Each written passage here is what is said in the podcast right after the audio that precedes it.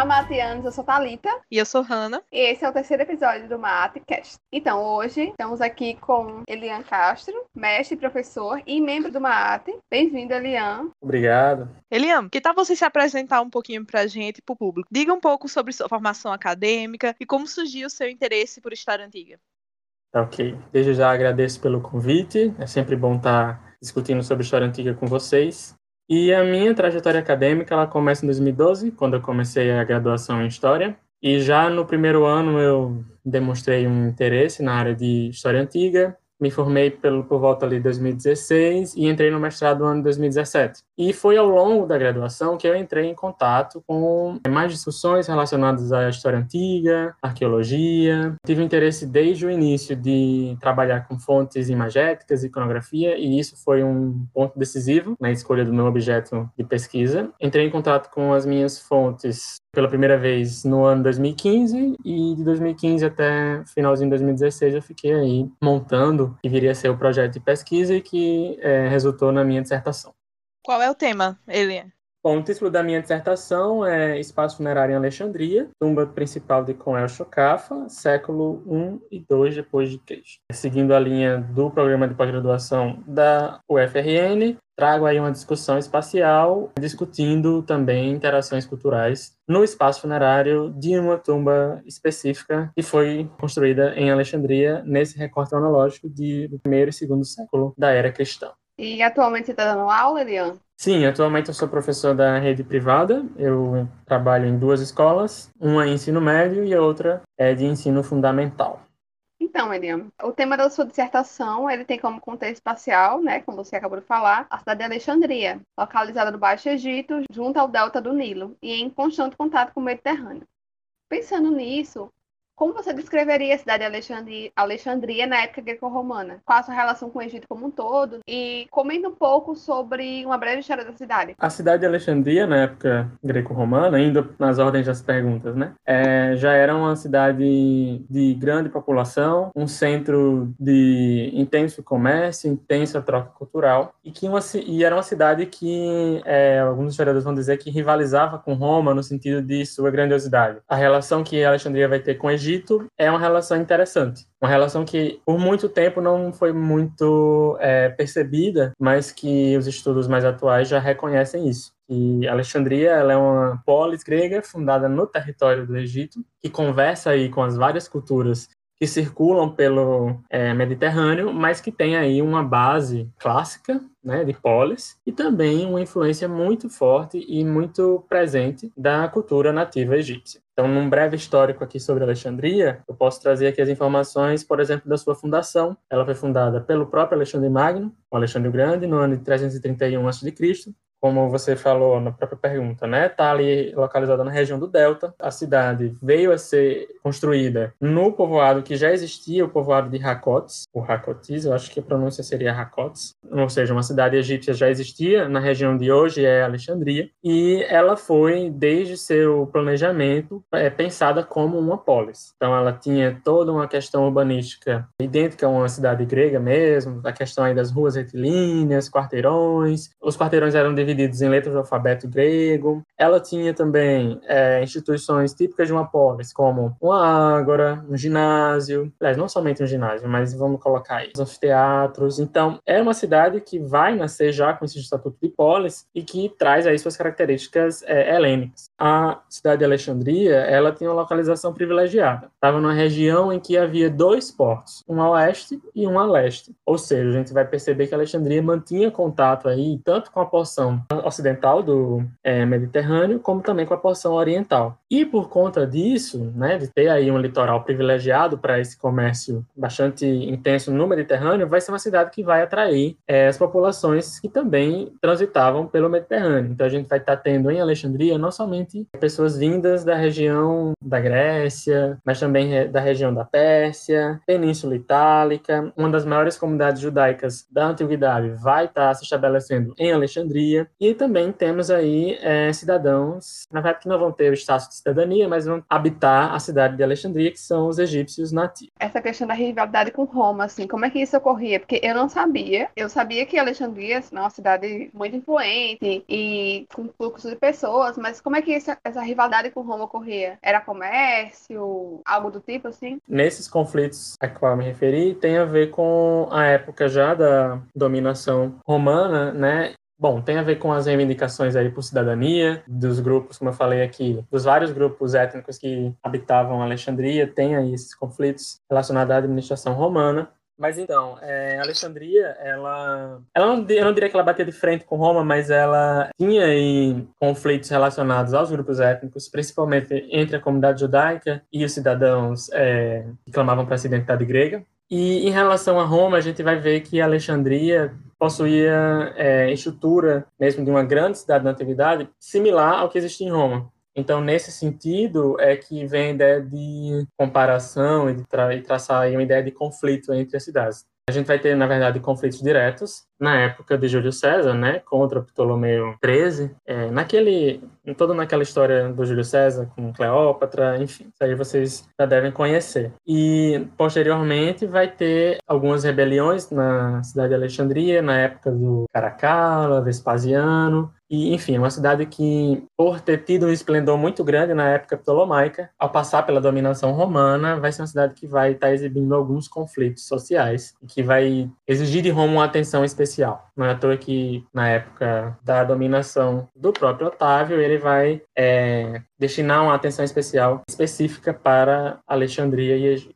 Uma coisa interessante, inclusive, é que na época romana, as documentações é, de Roma sobre Alexandria vão estar falando de Alexandria e o Egito. Ou seja, a gente vai ver que Alexandria ela vai meio que adquirir uma posição destacada do Egito nessa época. Né? Pelo menos é assim que a documentação oficial traz. Mas o que não quer dizer que Alexandria estava, de fato, destacada do Egito, principalmente na questão aí, é, cultural e funerária, como é, eu pude indicar isso ao longo da minha pesquisa. Eu fiquei curiosa, Elian, à medida que você estava falando aqui, quando você fala que a Alexandria ela era um ponto de encontro tanto entre populações do Mediterrâneo quanto dos egípcios com essas populações. Como a população nativa egípcia, durante o período que você estudou, isto é, durante o período romano, ela se relacionava em Alexandria com os não romanos. Havia conflitos no sentido de eles tinham acesso, eles podiam exercer a cidadania, não podiam, eles conseguiram no final das contas, é, eles tinham acesso a esses espaços que você citou, como a ágora, o ginásio, o teatro, ou eles é, estavam relegados a outros espaços? Como era que eles estavam integrados a essa Alexandria?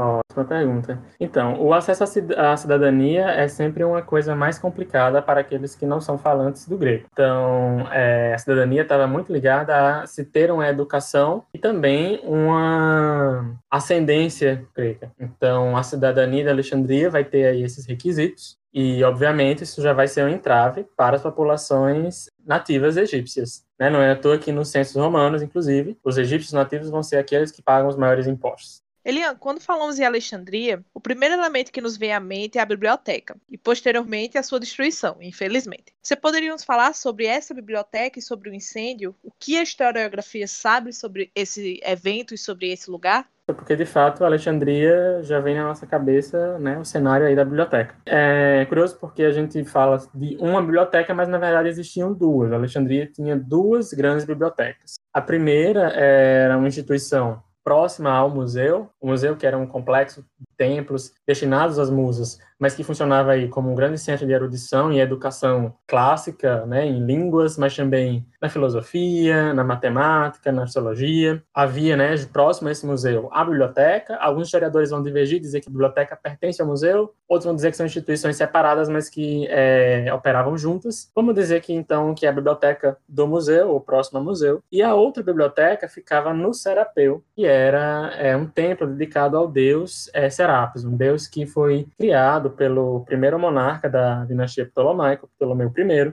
ele vai criar essa divindade híbrida ou emaranhada, como a gente quiser chamar aí, uma divindade meio que símbolo da dinastia Ptolomaica e também uma divindade patrona da cidade de Alexandria, que tem aí características de deuses egípcios como Osíris, Apis, mas também de Hades, Dioniso, enfim, uma divindade mista, né, que ter, traz aí também várias características tanto da religião grega como também egípcia. E aí nesse templo dedicado a Serapis, havia também uma grande biblioteca e ambas, né, não restaram nada para nós porque passaram aí por momentos de destruição, né? E sobre a destruição da biblioteca mesmo do museu, a gente tem o primeiro é, evento relatado sobre isso no ano de 48 é, antes de Cristo, justamente na época da invasão de Júlio César contra as tropas de Ptolomeu XIII, na, naquele embate entre Ptolomeu e a Cleópatra VII, né? Então a gente vai ter aí um primeiro evento de incêndio sendo registrado na documentação esse incêndio não vai ser tão grande assim, mas ele vai ser relatado, então a gente vai ter né, um registro documental disso, mas esse incêndio não vai ser responsável pela destruição completa da biblioteca. Na verdade, grande parte do acervo da biblioteca vai ficar preservado, só que ela não vai resistir é, alguns séculos depois, mais especificamente no ano de 272 depois de Cristo, na época em que Alexandria foi invadido por tropas da cidade de Palmira, que alguns historiadores vão estar chamando de Império de Palmira, enfim, eles vão invadir Alexandria, vão tomar a cidade por um tempo tempo, e aí é, o imperador Eliano vai é, deslocar legiões para a cidade de Alexandria, e aí nesse conflito a biblioteca do museu vai ser destruída. E aí no ano de 272 a gente já não vai ter mais a biblioteca do museu.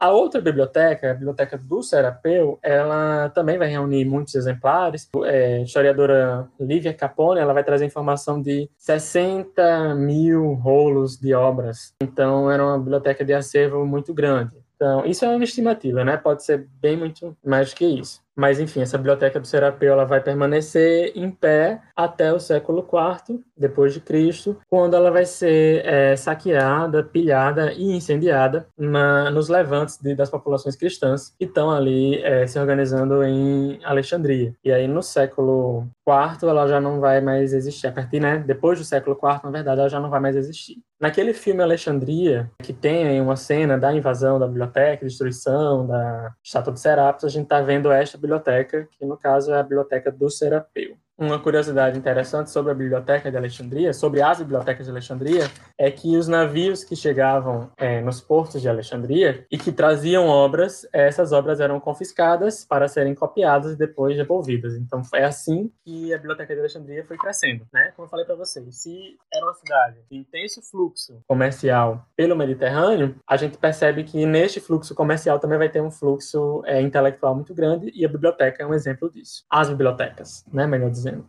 Então, William, historiadores usam-se de fontes para contar uma história. Pensando nisso, você poderia nos falar sobre a fonte que você utilizou e por que você escolheu para trabalhar o tema da sua dissertação? E uma tumba, né? Como é que uma tumba e os costumes funerários de um povo podem falar sobre os vivos? Então, é, a gente entende por fontes vestígios das ações e produções humanas que atravessam os séculos e chegam até o historiador estar no presente, que permite que esse historiador acesse informações sobre as sociedades que produziram esses vestígios que estão aí espalhados nas diversas épocas. Então, partindo desse pressuposto, o meu conjunto de fontes é, foi um, um corpus imagético de fotografias, de desenhos arqueológicos, de plantas das escavações das tumbas de Alexandria e, em específico, da tumba de Coel Chocafa, que é o sítio arqueológico que eu pesquisei mais especificamente. Não encontrei, infelizmente, registros escritos, textos, produções textuais que falem sobre a tumba na qual eu estudei. Me restringi mesmo a esse conjunto imagético, que foi um desafio muito grande, né? Extrair informação é, das imagens é uma tarefa plena do historiador, mas que traz aí uma série de desafios, mas que é, foi possível é, compor aí uma pesquisa em cima disso. Né? E não fui o primeiro a fazer isso. Na verdade, existe uma, uma publicação relativamente vasta sobre as tumbas de Alexandria e que todas elas dispõem somente desse tipo de registro, né? registros materiais e imagéticos. Não se tem aí é, registros textuais sobre essas tumbas de Alexandria. E a segunda parte da pergunta que fala né, o que uma tumba é, e os costumes funerários podem falar sobre os vírus, no caso de Alexandria, a gente não vai ter registros materiais, principalmente, de edifícios aí da vida social, por exemplo, da vida comercial de Alexandria. A gente vai ter informação textual, mas arqueológica não. E aí, quando a gente entra em contato com os registros materiais dos espaços funerários, a gente vai estar encontrando relevos que trazem cenas de rituais, estruturas que eram destinadas a banquete, vai encontrar tendências arquitetônicas, motivos iconográficos que se repetem, ou seja, eram também compõem aí também uma tendência. Então, tudo isso vai indicando para a gente, pelo menos em termos religiosos e culturais, como que a vida de Alexandria poderia ser imaginada, poderia acontecer, né? Nesse sentido de que várias culturas ali estão circulando e a gente vai ver indícios de várias culturas aparecendo é, nesse espaço funerário. Então, nesse sentido, os espaços funerários indicam isso para a gente sobre a cidade de Alexandria. Pensando então, Eliana, nessa interação entre costumes egípcios, gregos e romanos que você citou logo no início desse podcast, como o espaço funerário pode registrar essa interação entre culturas na cidade de Alexandria especificamente? Consigo pegar o gancho, inclusive, da minha resposta da pergunta anterior como em Alexandria, o que vai restar para gente da época ptolomaica principalmente e da época romana, o que vai restar para gente em abundância, né, os vestígios, as fontes mais abundantes de Alexandria, vai ser o espaço funerário, vão ser as tumbas, essas tumbas vão trazer informações muito preciosas. É, a gente vai perceber, por meio do, da análise da arquitetura, a análise dos relevos e da iconografia dessas tumbas, relevos também tem pinturas, existem tumbas pintadas da época romana, não da época ptolomaica, mas a gente vai conseguir observar na arquitetura dessas tumbas e na decoração, digamos assim, na iconografia, né, nos, nos desenhos que compõem a decoração interior dessa tumba, a gente vai observar a partir disso uma interação muito grande da cultura clássica, entendendo aqui clássico como greco-romano, com a religiosidade egípcia. Então, a análise desses espaços permite a gente entender como que essas culturas interagiam. E claro que a gente tem que estar pensando é, de quem eram essas tumbas, né? Pelo porte, pela complexidade, a gente supõe e vai inferir que eram tumbas de pessoas da elite dessa cidade. Pessoas aí, então, que tinham cidadania alexandrina, falavam grego e que ocupavam aí cargos importantes. E bom, são pessoas de que vão estar se apropriando, digamos assim, de elementos egípcios, mas não, mas não se apropriando de forma é, passiva, e sim de por meio de uma releitura, por meio de uma reinterpretação, e vão estar compondo e criando espaços funerários bastante é, complexos, que eu utilizo o termo na minha dissertação, a ideia de emaranhamento, né? São espaços funerários que emaranham traços e características culturais dessas três vertentes, digamos assim, né? Da Grécia, Roma e Egito. Eliam, você falou que é uma espécie de emaranhamento. Você poderia dar exemplos de elementos da tumba que você estudou que exemplifiquem esse emaranhamento? Sim, é, emaranhamento, só para trazer aqui uma definição rápida, né? Emaranhamento é um, é um conceito da arqueologia bastante útil para a gente entender e lidar com a produção de artefatos que derivam aí de diferentes é, entidades culturais, então são artefatos que são produzidos em contato cultural, eles tendem a, a exibir é, esse, essa característica de emaranhamento, né? uma espécie de hibridismo, mas que não é um hibridismo com esse termo. É um outro conceito, emaranhamento, mas nas tumbas de Alexandria, e em específico na tumba que eu trabalhei, a gente consegue observar isso, por exemplo, nos relevos da câmara funerária, que é o, a parte mais interna, digamos assim, da tumba, em que a gente vai ter figuras do deus Anubis vestido de legionário romano. E a gente vai perceber também é, a própria técnica de relevo, é, o traço, digamos assim, do relevo, ele é um relevo de cenas egípcias, mas a técnica e o traço não é egípcio, né? A gente vai ter o Agathodaimos, que é uma, uma, uma entidade protetora da cidade de Alexandria, também incorporando elementos aí faraônicos, como uma coroa dupla, uma barba do Osíris, enfim, a gente vai perceber essa mistura, essa releitura de elementos né, a partir de outros elementos, no caso da cultura egípcia, grega e romana. Elian, a morte do Egito Antigo, como um todo, é um elemento que chama bastante atenção, pelos seus aspectos religiosos, diferentes da cultura cristã, posterior e prevalecente no Ocidente. Responsável por atribuir o aspecto exótico, entre aspas, e também, entre aspas, místico ao Egito. Sabemos que Alexandria possui uma grande complexidade cultural. Pensando nessa questão, como se caracterizam as tumbas alexandrinas? Quais seus elementos principais? Quais relevos predominavam?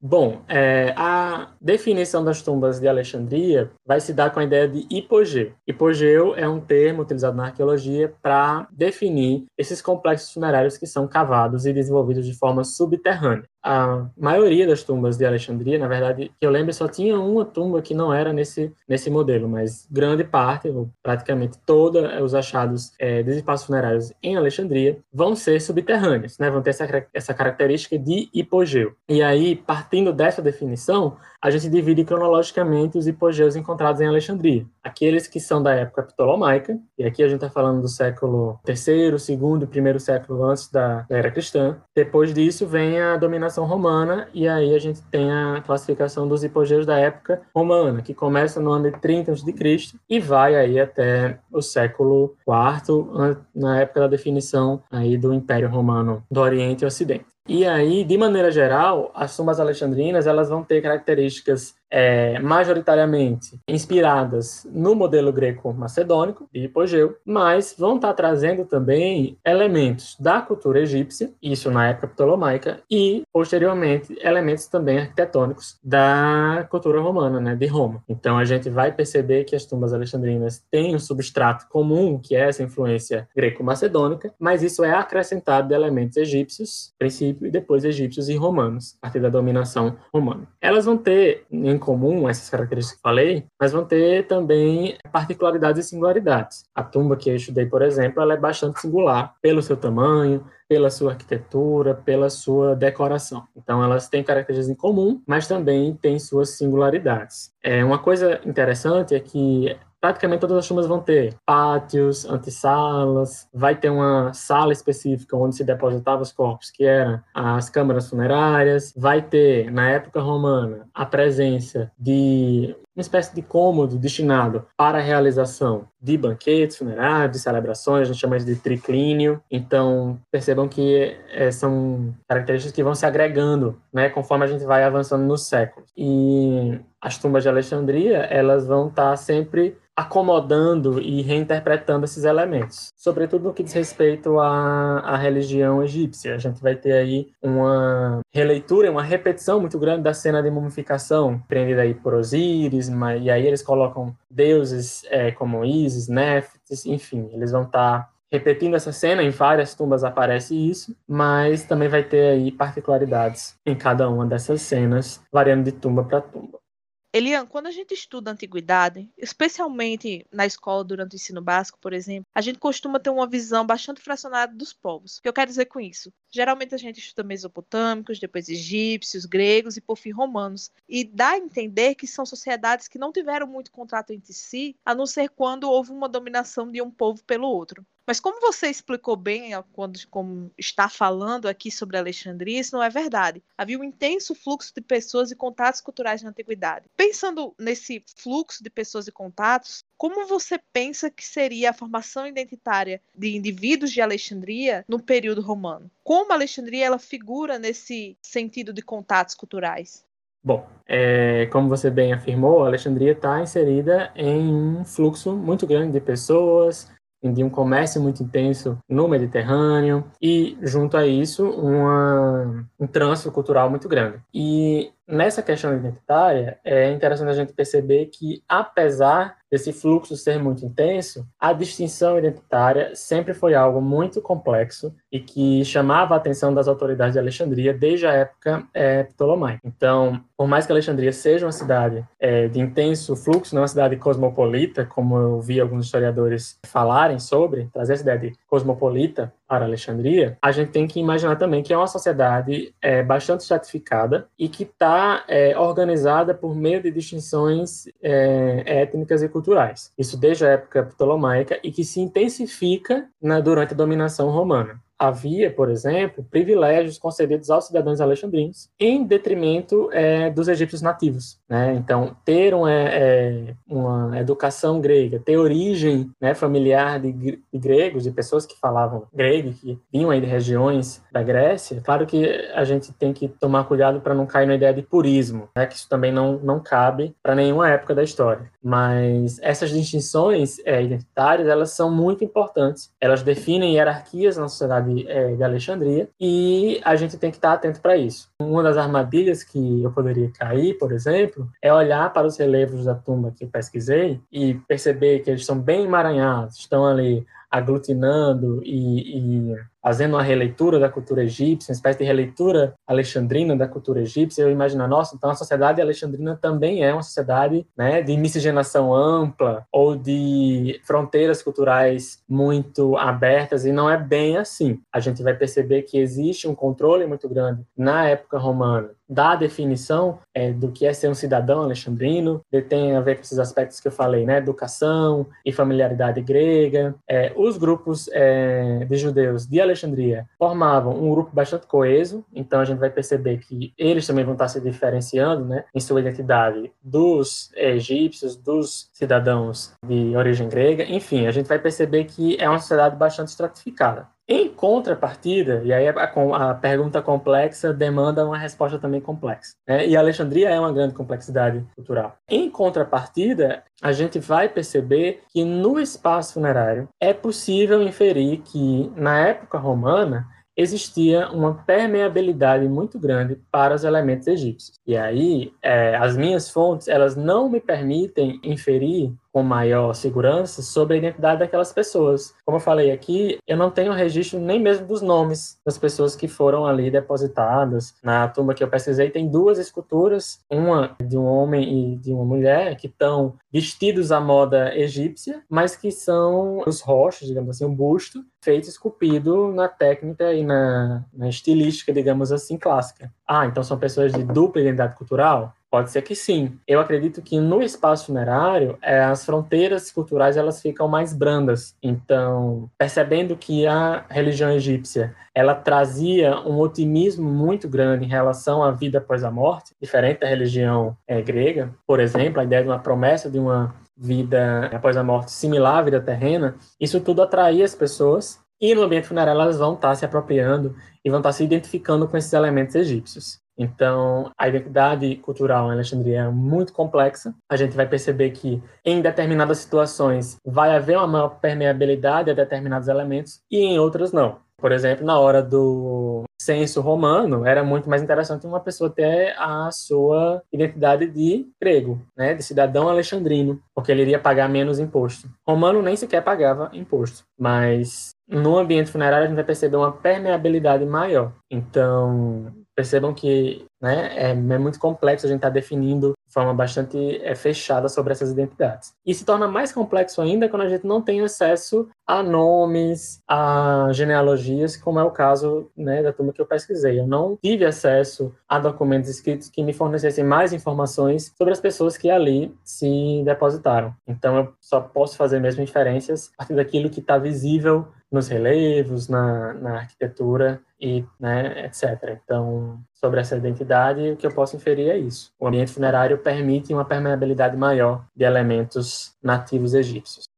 Elian, é, você sabe dizer se tiveram conflitos entre egípcios e pessoas de cidadania grega?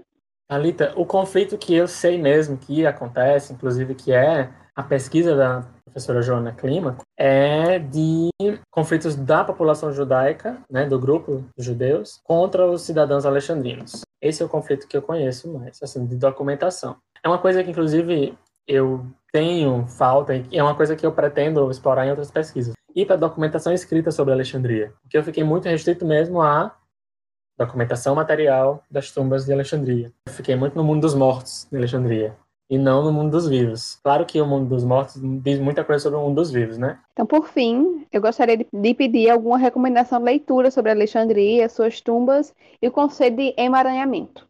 Bom, sobre as tumbas de Alexandria, como eu falei para vocês, tem uma vasta pesquisa ao longo do século XX, sobretudo em língua estrangeira, né? inglês e francês. Então, italiano também. Então, grande parte da bibliografia vai estar em língua estrangeira, então é interessante que para quem deseja se aprofundar no tema consiga ler nessas línguas. Em português, eu destaco aqui o trabalho da professora Joana Clima, que tem aí tanto um mestrado e um doutorado sobre a cidade de Alexandria. No contexto maior sobre Egito Romano, eu indico a produção da professora Márcia Vasques, que é bastante vasta. E o conceito de emaranhamento, para a gente entender melhor, eu recomendo a leitura dos artigos do criador desse conceito, que é o arqueólogo alemão Philipp Stockhammer, que tem desenvolvido esse, esse conceito bastante recente e que publica aí bastante coisa sobre e permite que a gente utilize esse, esse conceito para lidar com é, sociedades que têm aí um intenso contato cultural e uma intensa troca e releitura aí de elementos culturais da religião, da arquitetura, enfim. É um conceito bastante interessante para quem lida com esse tipo de tema e de objeto de pesquisa. Ai, Elian, muito obrigada. Eu e Hanna adoramos ter você aqui. Espero que você volte mais vezes para gente. Espero que você volte para gente conversar sobre muito mais coisa do que Alexandria, né? Sim, com certeza. Nós estamos muito agradecidas, Eliane, por você ter se disponibilizado a conversar com a gente nesse podcast. A gente amou o que você falou. A Alexandria sempre foi, no meu caso, um ponto de interesse, porque é uma cidade que fica no imaginário da gente, desde que você está na escola e você descobre que Alexandre Grande fundou ela, que era no Egito, e quando você vai vendo essas explicações mais historiográficas, né, do que é, foi essa Alexandria, a gente vai aprendendo e entendendo cada vez mais como essa antiguidade ela é complexa. Ela não é apenas egípcio aqui, grego aqui, romano aqui. Ela tem todo, como você fala, um emaranhamento cultural que a gente pode pensar quando pensa nessa Alexandria. É como o Hannah falou mesmo, né? Estudar Alexandria ajuda a gente a pensar numa realidade emaranhada da antiguidade, que sempre foi assim, né? O emaranhamento cultural, essa troca intensa de elementos culturais não começa com Alexandria. Já tinha aí contato de populações gregas desde o segundo milênio, entrando em contato com o Egito, e acho que Alexandria ela ela sintetiza isso, mas muita coisa já acontecia se pautando nessa ideia de trocas culturais e de emaranhamento antes dela. Mas muito bom. Eu agradeço muito o convite. É sempre bom poder contribuir com as atividades do MAAT. Me sinto muito acolhido por vocês. E agradeço e já aceito de cara os convites futuros, né? Me chamem aí para comentar sobre outros assuntos que estarei a postos. Com certeza você vai ser convidado. Tchau, pessoal. E até o próximo episódio, Mate Anos.